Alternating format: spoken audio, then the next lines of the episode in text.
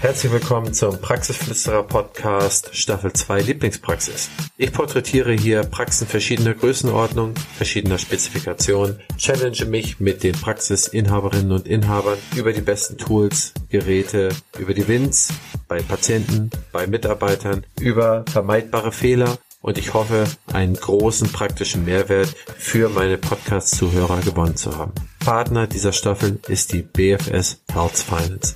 Viel Spaß beim Zuhören. An der Stelle ist es sicherlich wichtig, dass Lebensgefährten, Partner unterstützen und Mut zusprechen, weil man so einen großen Schritt im Zweifel alleine schwer gehen kann. Wir Männer neigen vielleicht manchmal noch mehr dazu zu sagen, ich mache das einfach. Das ist vielleicht dann ähm, gerade im Hinblick auf Familienplanung oder die, die Rollen, die dann für die Zukunft vielleicht noch nicht ganz klar besprochen sind, für eine Frau oftmals noch schwieriger aber nicht weniger richtig. Fällt es euch eigentlich manchmal schwer, einen Schritt zurückzutreten und anderen den Vortritt zu überlassen? Meinen heutigen Gast, Michael Steinbach, fällt das nicht schwer. Ich frage ihn auch ganz offen danach, ob er sich dieser Rolle eigentlich bewusst geworden ist, die er eingenommen hat und damit sozusagen eine oder zwei Generationen an Zahnarztpraxen in Deutschland prägen könnte. Er ist der Zahnärztin-Mann, sprich er steht hinter seiner Frau, die Zahnärztin ist, hat sie in der Gründung und im Betrieb der Praxis signifikant unterstützt und immer wieder ist er ihr als Partner zur Seite gestanden, hat Lücken gefüllt und hat ihr geholfen, die Dinge umzusetzen, die sie sich vorgenommen hat. Ich frage Michael so viel andere Sachen und versuche aus ihm herauszukitzeln, wie man in so eine Rolle reinkommen kann, die auch für mich nicht ganz gewohnt ist, aber dennoch umso spannender, so etwas mal aus der Perspektive kennenzulernen. Und ich denke, in Anbetracht der Statistik werden wir in den nächsten Jahren noch sehr, sehr, sehr viele Zahnärztinnen-Männer gebrauchen. Und wie man Zahnärztin-Mann werden kann, diese Gebrauchsanleitung spricht mir heute mein Interviewgast Michael Steinbach in die Tonspur.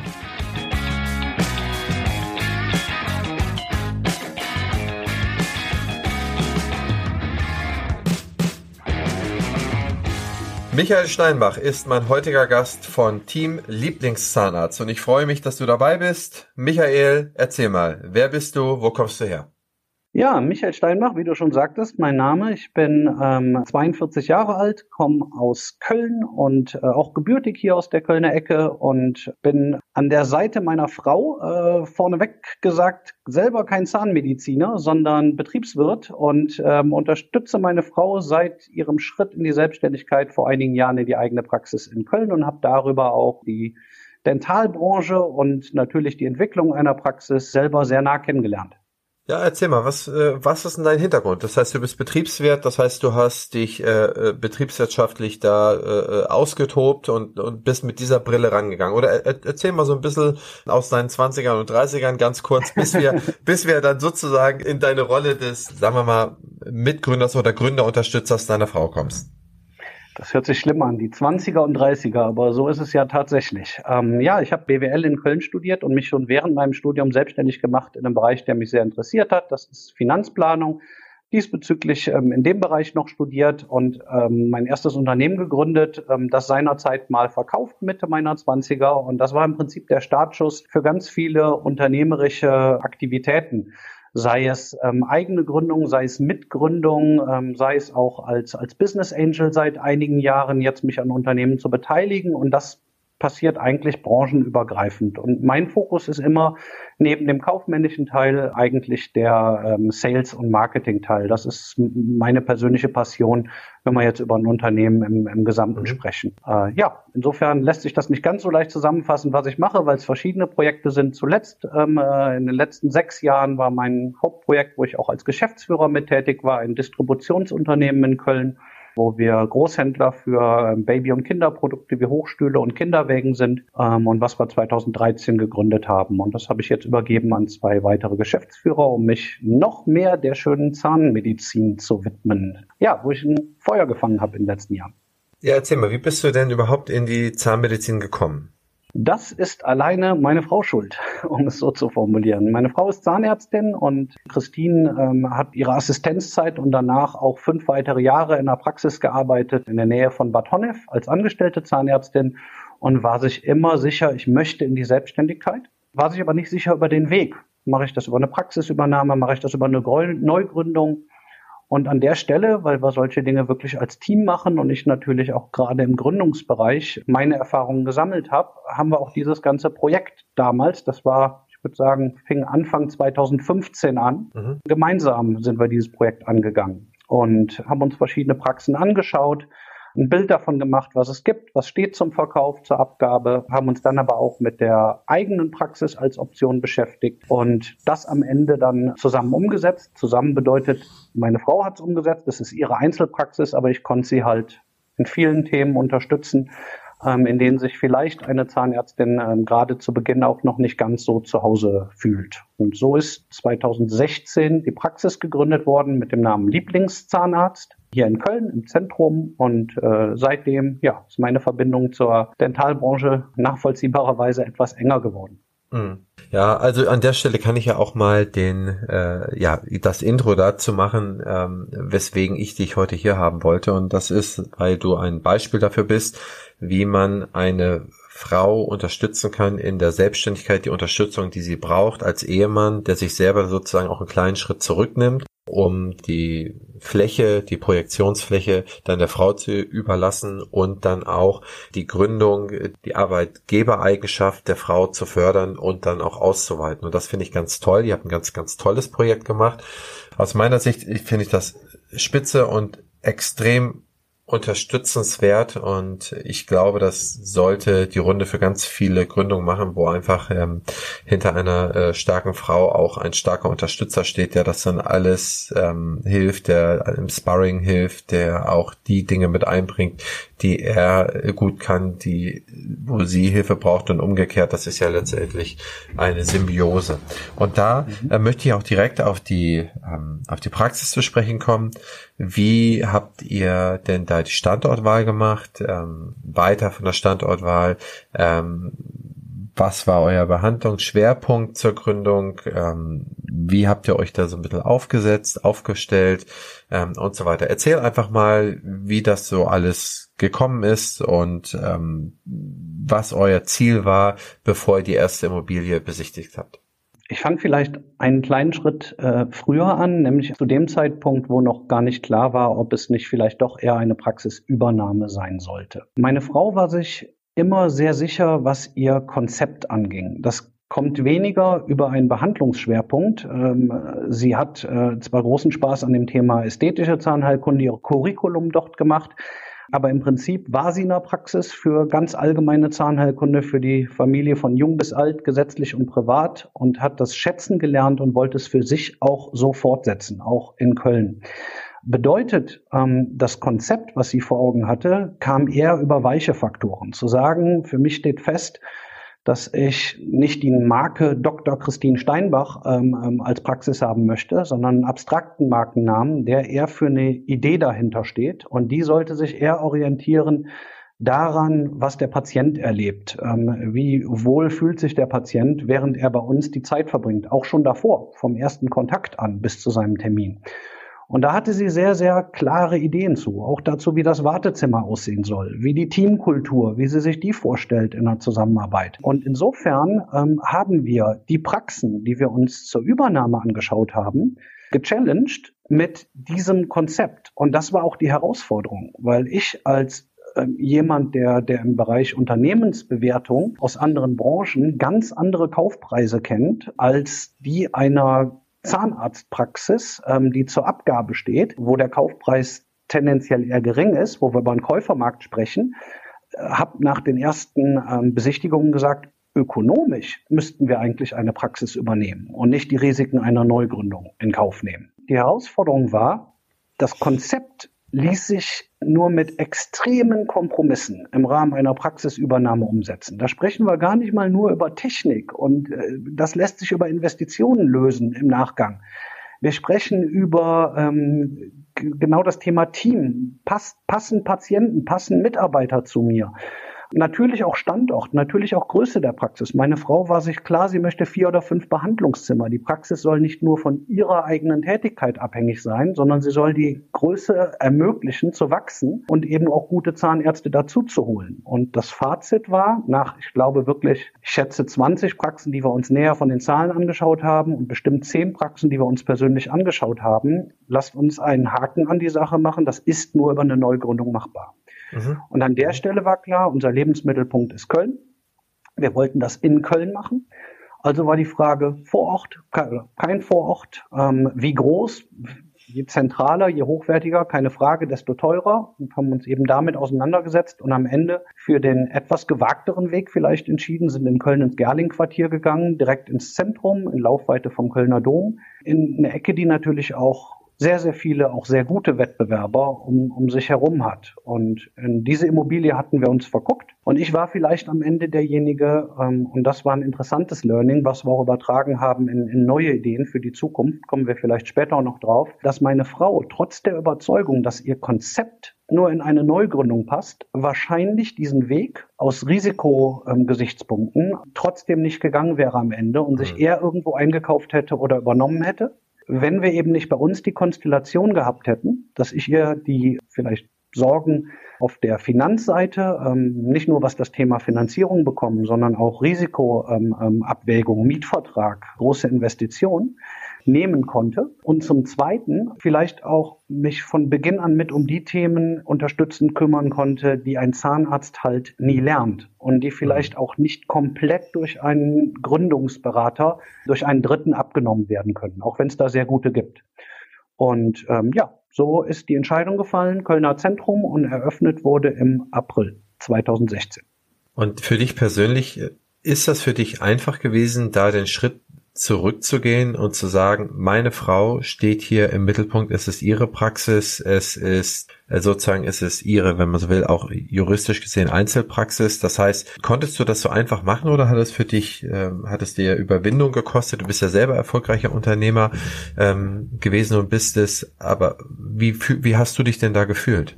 Im Grundsatz ich, ich kann ihr keinen Beitrag leisten, bei allem Zahnmedizinischen, bei, bei, bei ja, der Ursache für alles, was dort entstehen kann, nämlich gute Zahnmedizin zu machen, kann ich keinen Beitrag leisten, möchte ich keinen Beitrag leisten. Insofern ist mir das in der Hinsicht leicht gefallen. Und ich glaube, wir hatten schon immer beide ähm, einen sehr, sehr guten Umgang, äh, uns gegenseitig Ratschläge zu geben. Das kann Christine genau mal in einem Feld von mir machen, wo es vielleicht eher um eine persönliche Meinung geht.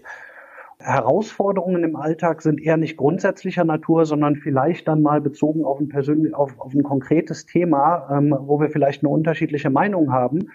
Und aber auch an der Stelle klar ist, dass die Entscheidung Christine treffen muss und auch trifft im Alltag und ich ihr an der Stelle nur ein Sparringspartner sein kann. Mhm.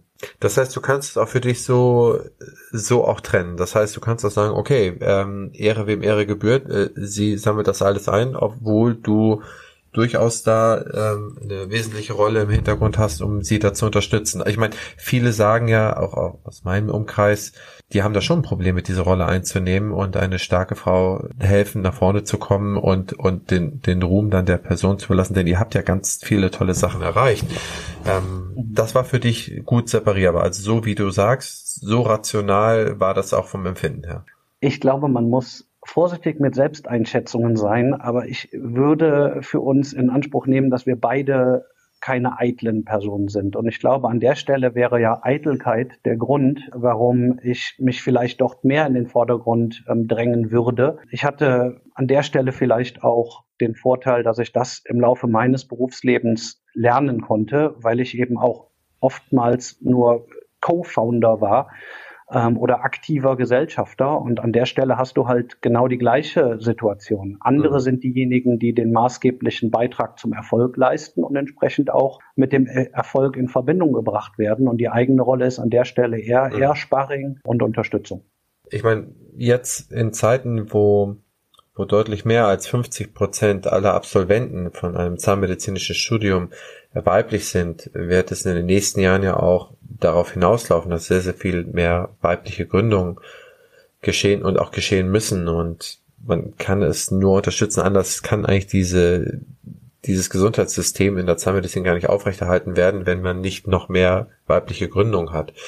Ähm, das heißt, da bist du ja auch ein bisschen schon mit Vorreiter und ich glaube auch, auch viele Partner werden in die Rolle kommen, dass sie ihre ähm, ihre Partnerin da unterstützen müssen in der Gründung und aktiv unterstützen müssen und ähm, da vielleicht auch den letzten den letzten Schubs geben, damit damit man das eine oder andere, dass man auch den Mut hat. Also das was was die Frau auch andersherum immer gemacht hat. Ich glaube, das ist eine ganz, ganz wichtige Rolle. Und äh, ich glaube, da kannst du ganz vielen Leuten auch den Mut zusprechen oder die Fähigkeiten dann antrainieren, da, dass sie diese Rolle auch gut einnehmen können. Ich glaube, das ist wie jedes andere. Das ist Training. Das, es ist eine Rolle und das ist eine Rolle, die man auch, die man auch lernen muss.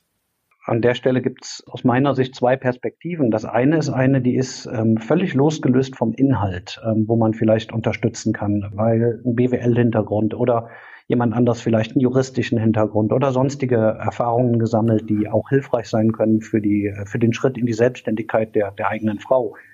Das andere Wichtigere ist an der Stelle, glaube ich, einfach eine persönliche Einstellung. Und das betrifft dann die Partnerschaft, zu sagen, ähm, wie wollen wir leben? Wie stellen wir uns das vor? Wie es eben zu Recht in der heutigen Zeit ist? Wie, wie wollen wir beide unseren Karriereweg gehen? Haben wir Familienplanung? Wenn ja, wie wollen wir die einbinden? Und ich glaube, das ist ja kein Geheimnis, dass es für mhm. jedes Paar ratsam ist, das so offen es geht ähm, und auch mit allen Herausforderungen, die es gibt, äh, zu besprechen. Und die zweite Perspektive ist dann, wo kann ich inhaltlich unterstützen? Und ich war überrascht und wusste das vorher nicht, wie hoch eben der Anteil an, an weiblichen Absolventen ist und oder die oft zitierte mhm. Feminisierung mhm ähm, der Zahnmedizin. Das war mir nicht bewusst. Wenn ich allerdings jetzt das Team sehe von Christine, auch mit ihren angestellten Zahnärztinnen im Team und mit ihr mich darüber unterhalte, dann gibt es eben sehr, sehr, sehr viele Zahnärztinnen, die in einer gleichen Situation sind, wie es Christine war 2015, mit einer mhm. grundsätzlichen Offenheit ich würde mich gerne selbstständig machen. Ich glaube, dieser Schritt würde Sinn machen. Nicht allein aus ökonomischen Gesichtspunkten, einfach aus, aus Gesichtspunkten meine eigene Zahnmedizin, Selbstverwirklichung. Aber an der Stelle nicht wirklich wissen, wie. Das Angestelltenverhältnis wird auch an vielen Stellen interessanter durch die Strukturen, die sich ändern. Und wenn ich mich dann selbstständig mache, dann ist die Zahl, die ich kenne, dass nur neun Prozent am Ende eine originäre Neugründung ist und über 90 Prozent ähm, eine Praxisübernahme ist. Und mhm. das wundert mich nicht, weil wenn wir nicht unsere Konstellation gehabt hätten, hätte Christine am Ende auch eine Praxis übernommen. Obwohl sich jetzt im Nachhinein in der Retrospektive herausgestellt hat, dass es für sie, auch für uns als Paar, genau das Richtige war, die Neugründung zu machen. Mhm. Und das finde ich einen sehr ja, interessanten Punkt. Und wie du sagst, an der Stelle ist es sicherlich wichtig, dass Lebensgefährten Partner unterstützen und Mut zusprechen, weil man so einen großen Schritt im Zweifel alleine schwer gehen kann. Wir Männer neigen vielleicht manchmal noch mehr dazu zu sagen, ich mache das einfach. Das ist vielleicht dann ähm, gerade im Hinblick auf Familienplanung oder die, die Rollen, die dann für die Zukunft vielleicht noch nicht ganz klar besprochen sind, für eine Frau oftmals noch schwieriger. Ja. Aber nicht weniger richtig. Ja, absolut richtig. Der Punkt, da möchte ich nochmal ganz kurz einhaken und nachfragen. Hältst du es denn für grundsätzlich besser, eine Neugründung auf der grünen Fläche, also sogenannte eine Greenfielder-Gründung zu machen, das heißt ohne Altbestand, versus eine Praxisübernahme? Und wenn ja, warum? Ich persönlich ja. Christine aus heutiger Sicht auch ja. Die Frage aber pauschal mit Ja zu beantworten, wird dem nicht gerecht, dass Menschen unterschiedlich sind von ihrer Persönlichkeit. Eine komplette Neugründung ist eben mit einem Kredit, mit einem ähm, andere, eine andere Berechenbarkeit. Wie viele Neupatienten kommen am Anfang? Bin ich wirklich ausgelastet? Was passiert, wenn ich im ersten Jahr krank werde? Finde ich überhaupt das richtige Personal? Das sind Dinge, die nehme ich abends auch mit aus der Praxis in den Feierabend und ins Bett. Und das tut jeder. Aber die Art, wie ich damit umgehe und wie ich so etwas angehe, das ist nicht bei jedem gleich. Und deshalb zu sagen, ich glaube persönlich, dass eine Neugründung, eine originäre Neugründung für jeden das Richtige ist, geht zu weit. Ich persönlich stehe allerdings aus ganz verschiedenen Gesichtspunkten sehr hinter diesem Weg und glaube wirklich an ein höheres Maß an Selbstverwirklichung neben vielleicht einer noch interessanteren ökonomischen Dynamik bei einer Neugründung. Aber das mal außen vor gelassen glaube ich daran, dass, dass es vielleicht zu noch mehr Zufriedenheit führen kann und vor allem, dass ich mir die Umstände bei so einer kompletten Neugründung noch passender machen kann, zu den Fragen, die sich jeder stellt. Wie möchte ich denn leben? Wo soll der Standort sein? Wie, wie stelle ich mir das vor? Wie bringe ich das mit meinen eigenen Wunschvorstellungen übereinander? Was mache ich eigentlich am liebsten? Was kann ich am besten? Ich persönlich glaube, das lässt sich mit einem weißen Blatt Papier oder wie du es gesagt hast, auf der grünen Fläche noch besser umsetzen. Was meinst du denn, was da die größten Diskussionspunkte oder die größten Konfrontationspunkte in der Übernahme einer Bestandspraxis wären? Also sei es Personal, sei es die Örtlichkeit, sei es die konkrete Räumlichkeit oder der, die baulich, der bauliche Aufbau dieser Räumlichkeit oder was würdest du gewichtend, wenn du das jetzt gewichtend antworten würdest, als die größten Hürden ähm, in der Übernahme einer Bestandspraxis sehen? Zunächst muss ich sagen, das ist natürlich an der Stelle jetzt für mich blanke Theorie, weil ich es nie gemacht habe. Deswegen nur ähm, aus deinem Empfinden. Nur aus deinem Empfinden. Also das, was für dich die, ja. jeder hat eine andere Empfindung, vollkommen klar. Was aus deiner Sicht da die größten Hürden waren? Ich meine, ihr habt ja andere Praxen besichtigt und ihr habt euch da aktiv gegen entschieden. Und da muss es ja Gründe für gegeben haben. Also, ja. und die wollte ich ganz gerne mal gewichtend erfahren. Wenn ich sie gewichten sollte, würde ich sagen, es war schon maßgeblich an der Stelle ähm, äh, für Christine ihre klare Idee von dem eigenen Konzept und dass das sowohl Behandlungskonzept, Technik, komplett digitale Praxis, äh, Größe der Praxis, Ausstattung der Praxis, so dass klar gewesen wäre, dass der natürliche Vorteil einer Praxisübernahme, dass ich an der Stelle auch weniger Geld aufwenden muss, ähm, geringeres Finanzierungsvolumen habe neben dem Patientenstamm, nicht so gewesen wäre, weil wir hätten sehr viel investieren müssen. Das ist der eine Aspekt, der, würde ich sagen, gewichtet für uns der maßgebliche war. Weitere Aspekte. Ich bin überzeugt, ähm, dass, dass Beziehungen, ich, wir sprechen auch bei einem Zahnarzt nicht nur über eine medizinische Leistung, die kann der Patient bewerten, die kauft er sich ein, Thema erledigt. Wir sprechen über Beziehungen zwischen Menschen. Wir sprechen über eine Beziehung, die wächst. Vertrauen wächst, ist nicht am Anfang da. Und das ist gewachsen bei einer Übernahmepraxis zwischen dem alten Inhaber und seinen Patienten. Und es ist gewachsen zwischen dem alten Inhaber, im besten Fall ist es gewachsen, zwischen dem alten Inhaber und seinem Team. Und an der Stelle fange ich bei Null an. Vielleicht fange ich sogar noch unter Null an, weil eine unterschiedliche Einstellung zum Beispiel zum Thema Prophylaxe besteht oder anderen technischen Dingen oder zum Thema Digitalaffinität im Team. Und wir alle sind Gewohnheitstiere und das zu ändern im Alltag erfordert eine Menge Energie. Und vielleicht ist das an der Stelle sogar noch herausfordernder, als bei Null anzufangen. Also ich glaube, ich tausche an der Stelle Sicherheit auf der finanziellen Seite und dass da erstmal ein paar Patienten kommen, ein gegen viele Kompromisse. Und im Nachhinein hätte es diese Option eigentlich für Christine war nie eine Option, aber es ist der natürliche Weg. Wenn du als Zahnärztin dich beschäftigst, wie mache ich mich selbstständig, dann ist das halt der, der häufigste Weg, der natürlichste. Vor allem in einem Markt, wo so viele Praxen im Prinzip zur Verfügung stehen. Mhm. Ich kann den Punkt, den zweiten Punkt sehr gut verstehen. Der erste ist natürlich, da kenne ich euer Konzept noch zu wenig, aber da wirst du mir noch mal ein bisschen was zu erzählen gleich. Den zweiten Punkt sehe ich und kann ich auch bestätigen, es ist sicherlich für ein Team einfacher, wenn es neu zusammengestellt wird, auf einer gemeinsamen neuen Basis, auf einem gemeinsamen neuen Nenner eine Philosophie, einen Zusammenhalt zu entwickeln, weil man ja auch sein Team dann entsprechend seiner Neigung, seiner Vision zusammen rekrutiert, als wenn ich da in eine Praxis hereinkomme, wo eine seit Jahren gelebte Kultur, Führungsqualität, ähm, Führungsverhalten, äh, Patientenumgangsverhalten ähm, etabliert ist und ich sage, alles, also sinngemäß mache ich es ja, auch wenn ich es nicht möchte, sage ich, wenn ich ein anderes Konzept habe, alles, was ihr gemacht habt, ist nicht richtig, ich möchte es anders machen. Mhm. Ähm, und da fühlt sich immer jemand vom Kopf geschlagen. Und das kann ich auch sehr gut verstehen. Das ist auch sehr gut nachvollziehbar. Kommen wir mal zu dem ersten äh, Punkt, der dann sicherlich äh, kritisch sein könnte. Ihr gründet dann auf der neuen Fläche, habt dann äh, Nähe des Kölner Doms dann etwas gefunden, habt dann ähm, Verhandlungen mit der Immobilie geführt, wart dann irgendwann einig wahrscheinlich. Und jetzt kommt der Punkt, der mich interessiert. Was sagte denn dann die Bank dazu? Das erste Gespräch seinerzeit oder, oder vielleicht einen kleinen Schritt noch davor. Ähm, uns ist es natürlich nicht schwer gefallen, an der Stelle auch durch meinen Background einen, einen guten Business- und Finanzplan zu erstellen. Und ähm, an der Stelle und auch das Konzept wirklich treffend zu beschreiben. Mit der Basis ist Christine ins erste Gespräch. Ich hatte seinerzeit, konnte ich es terminlich nicht einrichten, zur ähm, äh, ersten Bank gegangen. Ich glaube, ich kann das an der Stelle auch sagen. Das war die Apo-Bank. Und das ist jetzt, wie gesagt, nur das, wie Christine das Gespräch wahrgenommen hat. Das Konzept kam super an, die Zahlen auch.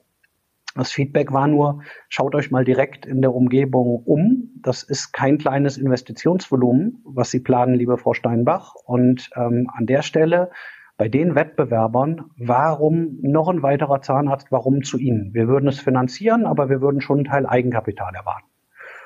Es war legitim, war ein Feedback von der Bank, ähm, hat Christine mitgenommen.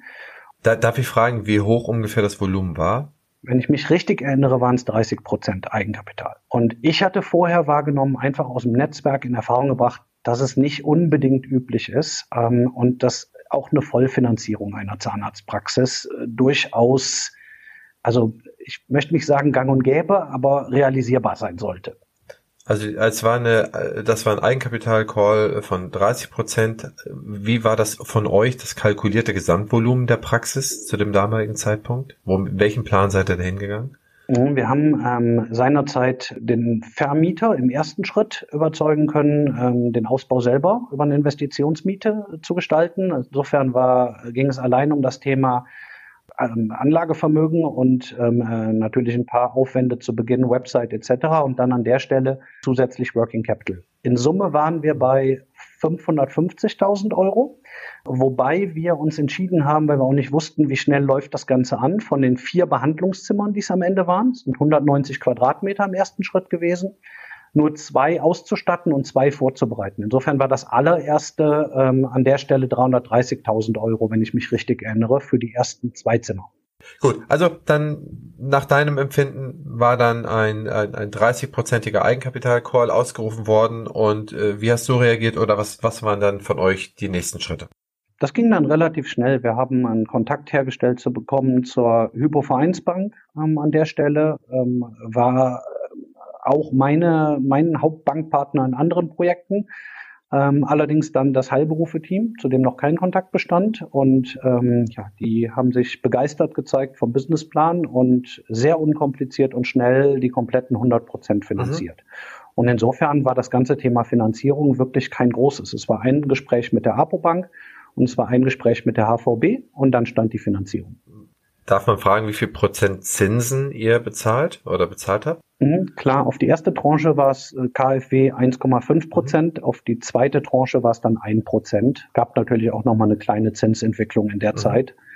Aber genau, also Konditionen, wo ich sagen ja. muss, Super. Kein Eigenkapital, 1,5 Prozent, äh, die zehn Jahre Laufzeit, ausreichendes Working Capital. Also wenn mhm. du wie ich aus einem Bereich kommst, äh, wo du eine GmbH neu gründest, mhm. ich mache jetzt mal dieses Beispiel, Distributionsunternehmen, mhm und erstmal drei positive Jahresabschlüsse brauchst, um überhaupt über das erste Fremdkapital zu sprechen, ist das an der Stelle etwas gewesen, wo meine Frau heute sich noch kaputt lacht, wenn sie dran denkt, mhm. dass ich das eigentlich gar nicht glauben konnte. Diese Konditionen und wie unkompliziert der Prozess durchging. Und ich meine, das ist am Ende klar, warum. Für eine Bank ist es eine Frage der Statistik. Ähm, und äh, die Statistik ist eben auch bei kompletten Neugründungen und auch in Städten kann jetzt geteilter Meinung sein, ich habe eine sehr deutliche dazu, aber man kann geteilter Meinung sein, wie relevant eine Standortanalyse ist. Und ähm, ich persönlich bin der Meinung, zumindest wenn ich ins Zentrum einer Stadt gehe, verliert sie an Relevanz, weil es dann einfach um die Sichtbarkeit des Konzeptes geht und den Marketingansatz. Ähm, das mag auf dem Land oder ähm, äh, bei, bei einfach anderen relevanten Faktoren, wie viele Patienten auf wie viele Zahnärzte anders sein, aber im Zentrum von Köln nicht. Und ähm, ja, für uns war es einfach an der Stelle erstaunlich, wie leicht der Zugang zu Geld war. Und er ist getrieben und er hat mich mit der HVB danach auch öfter darüber unterhalten, über eine Insolvenzquote nahe Null. Vor allem, wenn ich berücksichtige Insolvenzen, die nicht irgendwie durch Privatausgaben oder sonstige externe Faktoren begründet sind, sondern wirklich durch eine nicht ausreichend ähm, ausgelastete Praxis. Ja, stimmt. Also über die Standortanalyse, also da habe ich eine andere Wahrnehmung. Ich glaube, ich kann deiner Wahrnehmung aber folgen, wenn ich in einem Stadtzentrum beispielsweise bin, dann habe ich gleich verteilt von allen äh, Gruppen, die dann zu mir in die Praxis kommt, habe ich dann meinen Anteil, kann ich mir dann da rausfiltern. Äh, das muss man sich so vorstellen. Es gehen 100 Leute durch diese spezielle Straße und ich brauche die sieben Leute, die sich für A interessieren und die, die fange ich dann, also die adressiere ich dann.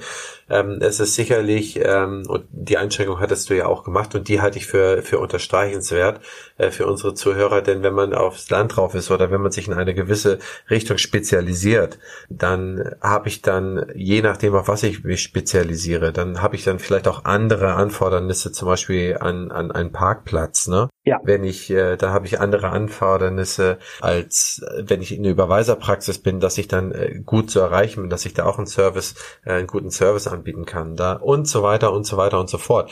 Und wenn ich jetzt hier, wir kommen aus einem schönen Holsteinland hier äh, zwischen Eckernförde und Flensburg, nahe der Landeshauptstadt Kiel in Schleswig-Holstein hier musst du, wenn du in einer gewissen Art und Weise arbeiten möchtest, dann musst du dir ganz genau anschauen, wo du dich niederlässt. Und das gilt, unsere meisten Kunden sind in, in Baden-Württemberg und in Nordrhein-Westfalen. Da haben wir unsere Kundenschwerpunkte und da gilt es eigentlich für alle anderen Flächen auch. Aber ich kann absolut deine Aussage dahingehend unterstreichen und auch, das ist richtig. Wenn ich an einem zentralen Punkt gebe, dann habe ich von aller Couleur was. Da kann ich auch, äh, dann ist es nur Visualisierung äh, und die richtige Adressfindung, das Adressierung an den an den Patienten. Das sehe ich auch so.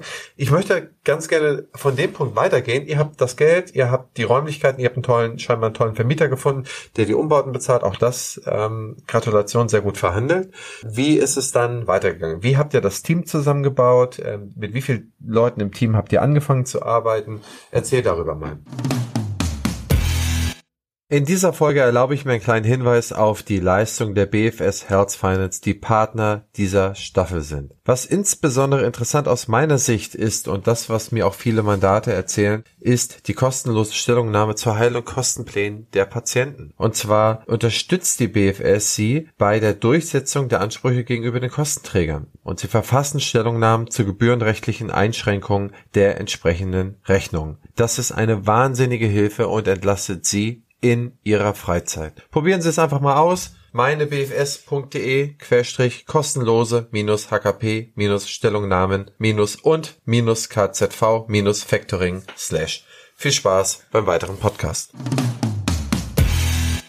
Wir sind, glaube ich, jetzt im Jahr 2015, richtig? 2016 jetzt. Mhm. 2016, ähm, April 2016 mhm. ähm, war die Eröffnung, genau. Ja, fangen, fangen wir an. Ähm, äh, vielleicht einfach nochmal drei, vier Sätze zum Konzept. Was ist anders? Ähm, wie eben schon gesagt, allgemeine Zahnheilkunde, kein, keine besonderen Behandlungsschwerpunkte. Dass es von vornherein voll digital war an, an jeder Stelle, ähm, ähm, das verstand sich auch von selbst. Meine Frau war vorher in einer tollen anderen Praxis, die, die das auch schon so gelebt hatte, auch wenn es etwas ländlicher war als im Zentrum von Köln. Was wir vielleicht etwas anders gemacht haben, und man erkennt das an dem Namen Lieblingszahnarzt, ähm, der vielleicht sogar für den einen oder anderen erstmal etwas polarisierend ist. Warum sollte man sich direkt Lieblingszahnarzt nennen? Ist das nicht ein bisschen mutig? Wer würde das Wort Liebling im Zusammenhang, im Zusammenhang mit dem Zahnarzt nennen? Eigentlich doch fast niemand, weil wer von Patienten, und das kann ich an der Stelle auch sagen, als Nicht-Zahnmediziner bin ich in der Kategorie Patient. Und wer geht gerne zum Zahnarzt? Im besten Falle habe ich keine Angst, keinen Respekt, sondern sagt, muss eben ab und zu mal passieren, aber Vorfreude auf den Termin ist ungewöhnlich. Und das assoziiere ich aber doch mit dem Wort Lieblings. Mein Lieblingsbäcker, mein Lieblingsfriseur, mein Lieblingskino, mein Lieblings was auch immer. Und das hat gefallen. Der Ursprung war aber eigentlich ein vierjähriges Mädchen, was meiner Frau nach einem nicht so angenehmen Termin für so ein kleines Kind ähm, vor vielen Jahren gesagt hat, du bist wirklich mein Lieblingszahnarzt. Ich freue mich auf jeden Termin. Nach dem Termin. Und das hat Christine wirklich bewegt. Und das hat sie oft erzählt. Und so entstand die Idee. Wie setzt sich das fort im Alltag? Mhm. Wir haben uns vom ersten Tag an, wirklich, und das tun wir auch heute, bei allen Prozessen, ähm, behandlungsseitig, Kommunikation, immer die Frage gestellt, was wäre das bestmögliche Patientenerlebnis? Und wenn ich das ganz konsequent mache, dann folgen daraus viele Dinge, die vielleicht nicht typisch sind in vielen Praxen. So möchte ich es mal formulieren. Fängt im Wartezimmer an. Mal ein ganz einfaches Beispiel oder noch einen Schritt vorher, du kommst in die Praxis. Ich persönlich als Patient finde den Gedanken nicht schön, wie ich es manchmal erlebt habe, dass ich dann reinkomme, dann ist da eine große Empfangstheke, da sitzt jemand hinter, der ist aber gerade noch mit dem Rechner beschäftigt und dann stehe ich da zehn Sekunden und dann guckt jemand hoch und sagt, ja bitte. Was ich toll finde, ist, in einem guten Hotel anzukommen. Jemand steht mir auf Augenhöhe gegenüber, nimmt mich direkt wahr und selbst wenn er mir sagt, ich brauche noch ein paar Sekunden, ich habe gerade noch etwas anderes, ich werde wahrgenommen. Also haben wir gesagt, wir machen die Empfangstheke auf Augenhöhe. Nicht typisch, auch lockerer, nicht einen großen, einen großen Block. Der zweite Schritt ist, wenn ich im Wartezimmer bin, dann ist es für mich nicht meine Komfortzone, wenn mir direkt jemand gegenüber sitzt, der mir eins zu eins in die Augen guckt und sorry, wenn ich das jetzt etwas provokant formuliere, in der Mitte liegt der Lesezirkel Tappot ähm, mit der typischen Zeitschrift. Für mich ist das nichts, was ich gerne hätte an der Stelle. Stattdessen hätte ich gerne meine eigene Komfortzone, egal wie von den Möbeln gestaltet, ich hätte gern einen guten Kaffee, wenn sich vorher noch die Gelegenheit ergibt, oder nach dem Termin und eine interessante Zeitschrift. Also wurde diese Praxis ganz anders gestaltet. Die erinnert eher an ein Wohnzimmer, die erinnert eher an ein Café im kompletten öffentlichen Bereich. Und das könnte ich unendlich fortführen ähm, über technische Aspekte, über die Art der Kommunikation, über dass, dass man sich einfach auch an der Stelle die Behandlung und die Zahnmedizin ernst nimmt, aber sich selbst nicht zu ernst nimmt. Weder das Team noch der Zahnarzt. Das Humor ist ähm, ähm, im Umgang, dass Patienten sich zu jeder Zeit wahrgenommen fühlen, dass sie selbstverständlich davon ausgehen können. Ich meine, das muss ich nicht erwähnen. Eine kompetente Top-Zahnheilkunde mit einer sehr modernen Technik ähm, ähm, zu angemessenen, fairen Preisen zu bekommen. Aber das ist ja kein Abgrenzungsmerkmal. Da gibt es viele in Köln, die das machen und gut machen. Die Abgrenzung erfolgt über wirklich dieses Wohlfühlen, weiche Faktoren, das Erlebnis des Patienten. Und so haben wir versucht, dieses ganze Konzept zu gestalten und dafür auch, und das leitet zu deiner zweiten Frage, Recruiting, die richtigen Menschen zu finden. Weil du brauchst an der Stelle natürlich nicht nur dich selbst als Praxisinhaber oder mich, der gar nicht im Alltag in der Praxis ist, ähm, um das zu leben, sondern du brauchst Menschen, die diese Mission, Lieblingszahnarzt im wahrsten Sinne des Wortes zu werden für jemanden, teilen. Und das war nicht leicht. Und da hatten wir viele Learnings, bis wir heute vielleicht unsere Recruiting-Strategie etwas umgestellt haben. Aber über die Dauer und ein gutes Bauchgefühl hat sich eben so ein Team zusammengefunden.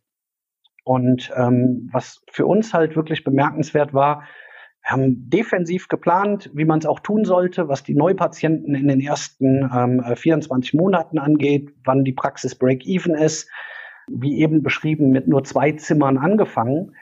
Und die Nachfrage, die Dynamik, die hat uns total überrascht bis hin zu überfahren. Also es fehlten direkt die zweiten beiden Zimmer, die wir nach ein paar Monaten weiter ausgebaut haben. Und die Nachfrage war schnell größer. Ich, ich unterbreche mal, ich unterbreche mal kurz, Michael, weil ich, weil ich das so spannend finde. Ich habe ein paar Fragen. Und zwar, wie habt ihr nochmal genau das Recruiting gemacht? Wie habt ihr dann, äh, habt ihr dann eine Anzeige äh, auf der Kammer-Webseite geschaltet? Habt ihr bei Facebook was gemacht? Oder wie habt ihr die Leute dann, die passenden Leute für euer Konzept dann gefunden? Ich glaube, wir haben den eher klassischen Weg gegangen, unterstützt durch Facebook-Anzeigen. Mhm. Ähm, wir waren von vornherein auch, auch was das Thema, ähm, also die Praxis war halt sehr, sehr digital. Social Media, alle Kanäle, eine gute Website, das haben wir genutzt, um dann auch Anzeigen zu schalten für äh, Mitarbeiter. War schwierig als neue Praxis zu Beginn, äh, muss ich sagen. Gab nicht viel Zulauf. Und wir haben Stellengesuche uns angeschaut ähm, und wir haben Anzeigen geschaltet. Ich kann es dir nicht genau aus dem Kopf sagen. Ich könnte mir vorstellen, es war die ZM seinerzeit. Es war meine Stadt. Ähm, ähm, also klassische Portale, okay. auf denen du das findest. Es war aber an der Stelle nicht kreativ. Wie viel Bewerbung habt ihr bekommen? Ungefähr, Pi mal Daumen. Nicht viele, ich würde sagen zehn. Okay. Und Christine ist gestartet mit drei Mitarbeiterinnen. Okay. Also eine okay. Dentalhygienikerin und zwei ZFA. Sie sind in einem ganz kleinen Team gestartet. Okay, verstehe. Gut, also dann hat euch das dann, was hat euch denn über, was hat denn die Patient angetriggert, eigentlich so schnell eine neu gegründete Praxis, ähm, die keiner vorher kannte, von dem noch keiner vorher was gehört hatte, dann zu euch reinzukommen? Wie habt ihr da den Vertrauensvorschuss habt aufbauen können, dass der Patient zu euch kommt? Das würde ich gern auch aufteilen in, in die weichen Faktoren und ich sag mal das, das konkrete Wie. Wie haben wir mhm. geworben? Fangen wir an mit dem Wie. Da haben wir den Vorteil, dass ich selber, aber vor allem ein Netzwerk, mit dem ich lange arbeite, eine extreme Kompetenz mitbringt, was das Thema Advertising angeht, also sowohl Social Media als auch Suchmaschine, mhm. äh, Google. Und das haben wir von Tag eins an ähm, äh, mit einbezogen. An der Stelle aber nicht nur, indem wir ein paar Anzeigen geschaltet haben, sondern wir haben die ganze Website vom ersten Tag an an ganz vielen Stellen analog eines Webshops eben, jetzt kommt ein kleiner Fachbegriff an der Stelle, conversion orientiert, äh, gestaltet. Mhm. was ist die Conversion von der Zahnarztpraxis? Die Terminvereinbarung, die Terminanfrage. Warum soll ich das also nicht gestalten? Ich, der Webshop, der Klamotten verkauft, hat am Ende das gleiche Ziel, wenn er eine Anzeige schaltet wie ein Zahnarzt. Das hat uns geholfen, für eine Grundfrequenz zu sorgen und hat auch vom ersten Tag an funktioniert. Was bedeutet das konkret? Was bedeutet das konkret? Was, wie habt ihr das? Welche Praxissoftware setzt ihr ein? Charlie Solutio. Okay.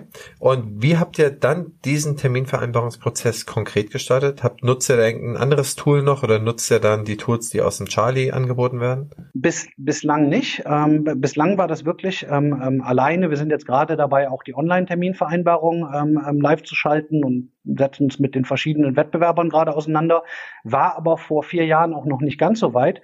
Kontaktanfrage Website WhatsApp-Gelegenheit ähm, Website neben der normalen Telefonnummer und ein Prozess, der halt sagt, wenn du diese Anfrage mit deinem Wunschtermin stellst, du kannst ihn nicht direkt buchen, weil diese Schnittstelle war eben nicht gegeben, aber du bekommst innerhalb von einer Stunde eine Antwort. Und insofern dauert es nicht lange oder du wirst zurückgerufen, wenn du einen Rückrufwunsch machst. Es dauert nicht lang, bis du deinen Wunschtermin hast. Jetzt ist es noch üblicher geworden, auch direkt online zu buchen. Ist auch notwendig. Das ist nur bei Lieblingszahnarzt nach wirklich einem Jahr kein Thema mehr gewesen. Wir haben noch vor Ende des ersten Jahres aufgehört, Werbung zu machen, weil die Nachfrage ähm, die Kapazitäten überstiegen hat. Darf ich, darf ich da nochmal eine Frage stellen? Und zwar hab, hat sich WhatsApp denn damals, das habt ihr auf die Website gesetzt, so wie ich die verstehe, und haben sich Leute dann direkt per WhatsApp auch an euch gewendet? Oder ist das, oder Wenige. wie würdest du da die Aufteilung sehen? Hat sich, gibt's da eine Entwicklung von damals zu heute zu diesem ja. Thema? Das heißt, nutzen die WhatsApp? Ja, also ähm, ich, ich, damals war es, also jetzt wirklich aus, aus dem Gedächtnis, äh, 50 Prozent Kontaktformular, 50 Prozent Anruf oder 45, noch nicht mal, 48, 48 und 4 Prozent WhatsApp, also wirklich wahrscheinlich noch weniger. Ist gesteigert. Vor allem ist aber der, der Telefonanteil ist relativ ähnlich geblieben, aber der Wunsch nach, ich würde bei euch gerne direkt online buchen oder auch wir werden jetzt einen Live-Chat ähm, ähm, anbieten, der eben ähm, immer wieder ak aktuell ist, dass ich das mal eben, anstatt mir vier E-Mails hin und her zu schicken, ähm, live online mache. Das Bedürfnis von am Ende den, den auch da User-Nutzern, ähm, weil das sind Patienten am Ende, nach unkompliziert direkt und ich muss nicht noch anrufen oder warten, wann mir jemand antwortet, ist extrem gewachsen über die letzten Jahre und dem sollte eine Praxis auch gerecht werden. Okay, Sorry, ich hatte dich unterbrochen. Du hattest noch einen zweiten Punkt. Der zweite Punkt ist, das ist, sind die weichen Faktoren. Dieses Konzept hat einen Nerv getroffen. Ähm, es ist einfach sehr, wenn, wenn du dir unsere Website anguckst, es ist sehr nahbar. Es ist sehr persönlich. Es sind keine Stockbilder. Es, es sind, das, das wird zu weit führen, in alle Details zu gehen. Äh, wie, wie ich die Patienten anspreche, wie ich kommuniziere und wozu führt das? Es führt dazu, dass wenn wir es schaffen, gilt ja auch in allen Bereichen, die Erwartungen von jemandem über zu erfüllen, die er eigentlich hatte an einen Zahnarztbesuch, dann redet man drüber. Und insofern war die Weiterempfehlungsquote war am Ende der, der Punkt, warum Google in den Hintergrund rückte. Weil Google ist am Ende was, du weißt, was kostet mich ein Patient. Du weißt aber vielleicht nicht genau, ist das der Typ Patient, der zu meiner Praxis passt. Du kannst es auf Themen beziehen oder allgemein machen. Wenn es aber eine Weiterempfehlung ist, dann kommt derjenige mit einer Erwartungshaltung, die geweckt wurde, wo die Wahrscheinlichkeit höher ist, dass dieser Patient auch passt zum Praxiskonzept. Mhm. Und das zu fördern, Empfehlungsmanagement, über alle Kanäle, wo du es tun kannst, natürlich über Referenzen, Bewertungen online, indem ich dieses Thema aktiv anpacke, über ähm, ähm, eine offene, nette Nachfrage. Wir sind neu in dieser Stadt, wir freuen uns, wenn Sie zufrieden waren und darüber sprechen. Über alles, wie ich es stilvoll tun kann, war am Ende der größere Schlüssel als tatsächlich die bezahlte Werbung. Und offline haben wir vom ersten Tag an nicht eine einzige Werbung geschaltet. Wirklich auf keine Form. Also so wie ich die verstehe, habt ihr im ersten Jahr schon eure, eure externe Werbung im Prinzip mehr oder minder eingestellt, weil ja. ihr nach dem ersten Jahr genug Patienten hattet. Weißt du noch ungefähr, wie viel ihr im ersten Jahr, also 2016er Neupatienten gehabt habt?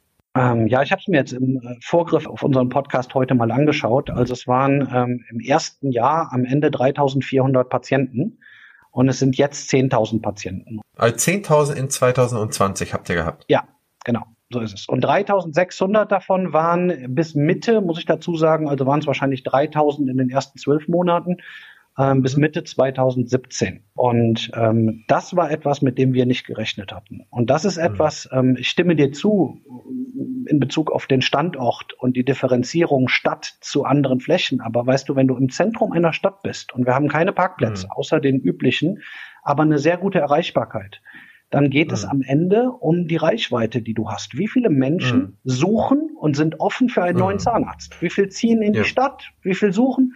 Und da habe ich mhm. natürlich im Zentrum einer Stadt, ob ich in der Straße bin oder der Straße bin, bin ich für sehr, sehr viele erreichbar. Absolut. Also ihr habt jetzt 10.000 Patienten im Patientenstamm insgesamt. Weißt du, wie viele Neupatienten ihr im Jahr 2020 hattet?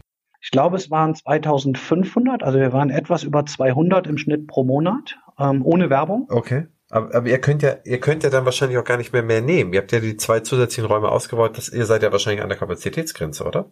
Inzwischen sind es neun Zimmer. Also wir haben im September letzten Jahres eine weitere Etage eröffnet und mhm. ähm, die Praxis etwas mehr als verdoppelt auf rund 400 Quadratmeter. Und jetzt sind es eben neun Behandlungszimmer und das Team ist stark gewachsen. Wir sind jetzt mehr als 20 in Summe mit fünf Zahnärzten und deswegen geht es jetzt wieder. Die Problematik war an der Stelle, dass, das, dass die Praxis nach zwei Jahren wirklich keinen Patienten mehr theoretisch hätte aufnehmen können. Die Nachfrage war aber mhm. noch da.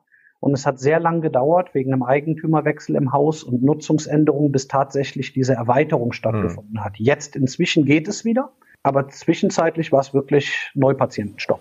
Mhm. Wie viele Mitarbeiterinnen und Mitarbeiter habt ihr in der Prophylaxe beschäftigt? Das sind drei, die das komplett machen. Drei Prophylaxezimmer auch von den neun im Alltag. Wie ist eure Prophylaxequote beziehungsweise wie viele von euren Patienten gehen einmal im Jahr zur Prophylaxe?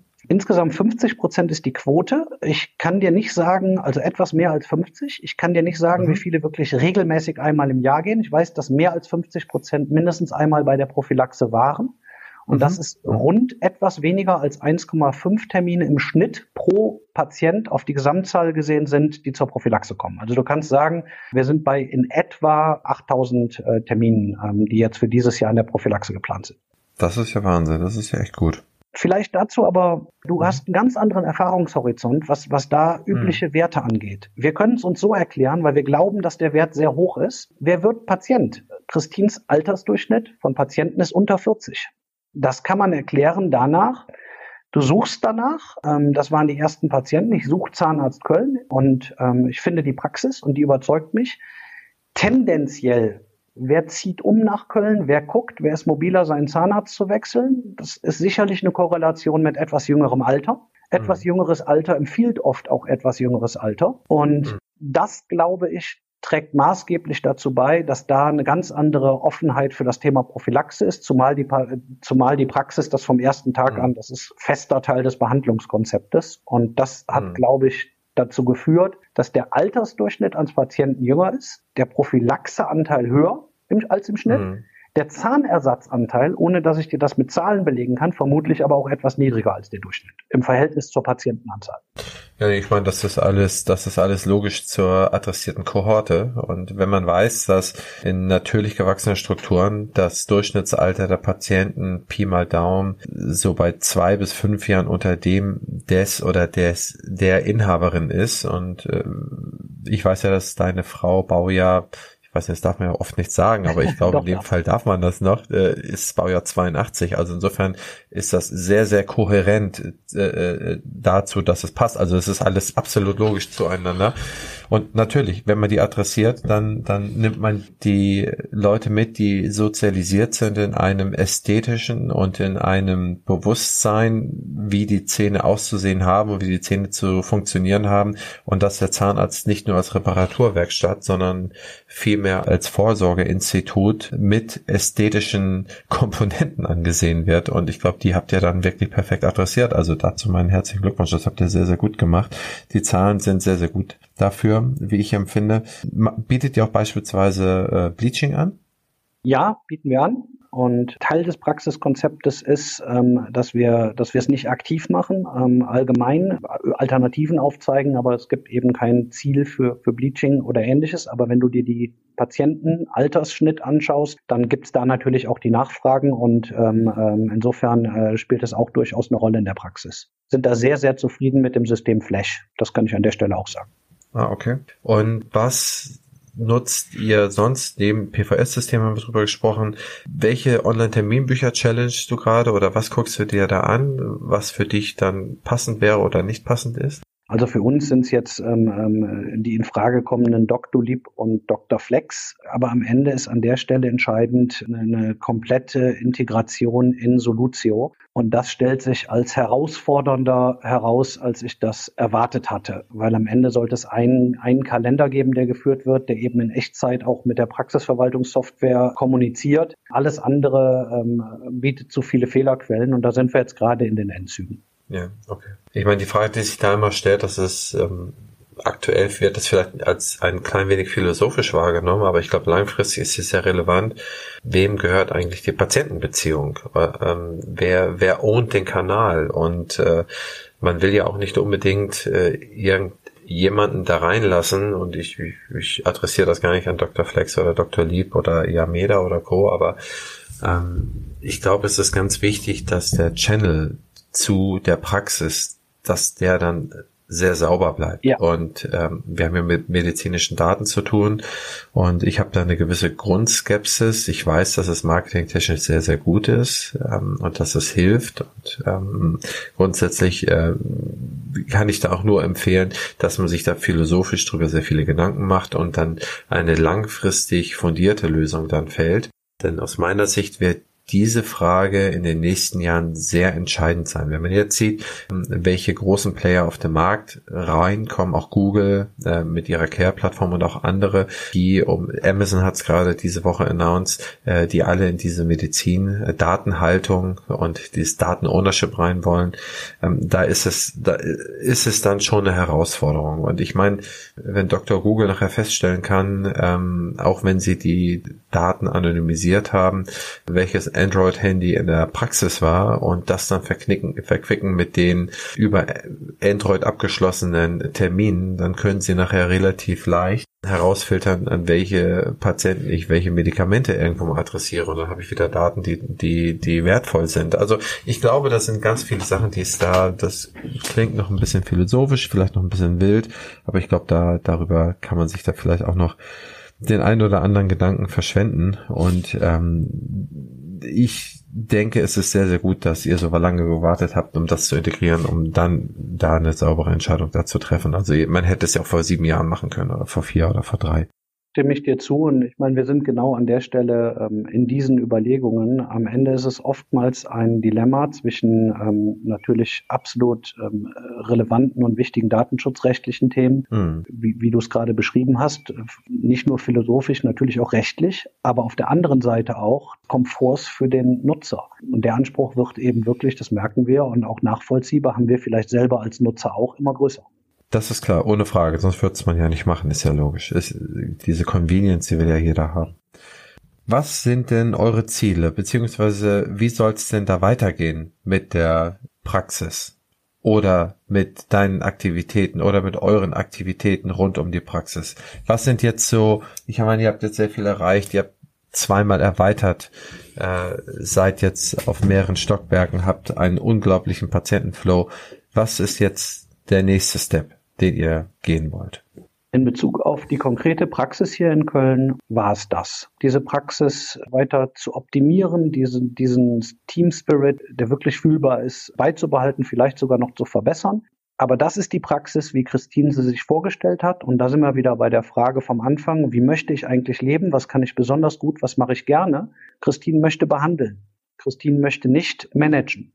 Christine möchte nicht am Ende eine Praxisklinik haben und das ist komplett wertneutral gesagt an der Stelle, wo, wo die Aufgaben für sie am Ende mehr und mehr administrativ werden und sich weniger um Zahnmedizin drehen. Und an der Stelle war deswegen schon früh die Entscheidung und ich kann mir nicht vorstellen, dass sich die ändert, dass es bei diesen 400 Quadratmetern und neun Zimmern mit ihrem Team bleibt. Was uns fasziniert hat, war ja, der Erfolg dieses, dieses Konzeptes. Warum war das so? Warum trifft das scheinbar einen Nerv? Und gibt es nicht viel mehr Gründer, für die das ein Mehrwert sein könnte, sich davon ein Bild zu machen und vielleicht sich für sich selber auch zu fragen, kann das nicht etwas für mich sein? Und kann nicht eine richtige Neugründung tatsächlich für mich auch der bessere Weg sein? Und deswegen haben wir uns anderthalb, zwei Jahre jetzt mit dem Markt beschäftigt, eben genau Absolventen, wann macht sich jemand selbstständig, warum, was sind die Gründe, den Weg A oder B zu gehen und haben eine neue GmbH gegründet, die Team Lieblingszahnarzt GmbH,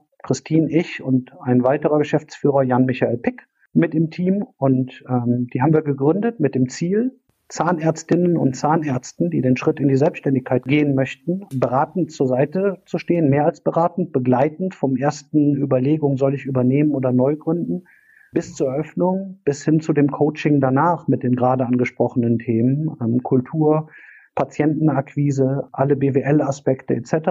Und äh, damit sind wir jetzt gerade gestartet. Und insofern, wenn du über Ziele sprichst, wäre unser Ziel eher, dass es vielleicht unter der Marke Lieblingszahnarzt, will aber dazu sagen, ohne jede Beteiligung oder Mitspracherecht, das sind komplett eigenständige ähm, Praxen von den Gründern an der Stelle, weil das ist eben nur für uns Unternehmertum und Selbstverwirklichung dass wir da in, in anderen Städten und Orten in Deutschland schauen wollen, ob es vielleicht nicht auch einen Platz gibt für dieses Praxiskonzept. Und das glauben wir. Mhm. Also das klingt ja sehr gut. Ich meine, bewiesen habt ihr das jetzt einmal und gerade in deiner Rolle heraus, in der, in dem sehr starken Support für deine Frau, da wirst du ja auch einige Erfahrungen übertragen können. Habt ihr denn da schon in irgendeinem Ort, in irgendeiner Stadt, wo ihr jetzt schon an Projekten arbeitet oder ist das jetzt etwas, was ihr für die Zukunft, für die, also für dieses Jahr oder nächstes Jahr vorbaut oder aufbaut? Das Zweitere. Wir sind wirklich da in der Anbahnung. Wir führen jetzt ähm, seit einigen äh, Wochen, also wir sind in diesem Jahr wirklich auch erst damit so ein bisschen an den Markt gegangen und haben vorher die Voraussetzungen geschaffen, die ersten Gespräche, haben interessante Persönlichkeiten kennengelernt. Aber wir sind noch nirgendwo an dem Punkt zu sagen, ähm, hier ist die Immobilie und dann und dann soll der Start sein. Und wir kommen auch immer von der Seite, wer ist die richtige Person, wer ist der richtige Mensch, passt der oder diejenige zum Konzept. Und dann können wir uns beschäftigen mit der Frage des Standortes und nicht hier ist eine wunderbare Immobilie mhm. und jetzt suchen wir gemeinsam einen Gründer. Mhm. Ich glaube, die Reihenfolge ist an der Stelle wichtig. Ja, genau. Das macht Sinn. Cool. Und sollen die Praxis oder könntet ihr, könntet ihr euch denn auch vorstellen, dass die Praxis dann auch Lieblingspraxis heißt?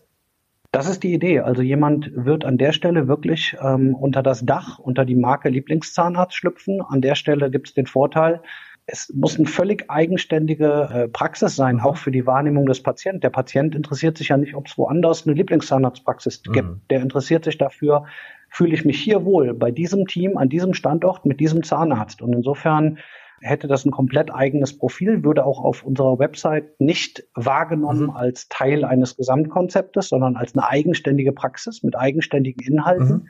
Aber die Power der Marke, die Power des Konzeptes, was wir entwickelt haben, auch Prozesse, QM, Datenschutz, du weißt genau, wie, mhm. wie tief das am Ende geht und womit sich eine Praxis alles beschäftigen muss und wie schwierig das gerade im ersten mhm. Stadium ist, mit diesem Dilemma für so einen Praxisgründer auf der einen Seite muss ich sehen, dass mein Honorarstundensatz gut ist. Ich muss die, die Erträge ähm, generieren, um die Kosten zu decken in, in Schritt eins. Mhm. Und auf der anderen Seite kommen all diese Anforderungen. Wie mache ich meine Website? Wie mache ich Google Marketing? Wie viel soll ich investieren? Mhm. Und da ist die Idee, das komplett abzunehmen. Ja. Nicht nur bis zur Gründung, sondern auch danach. Ja, okay.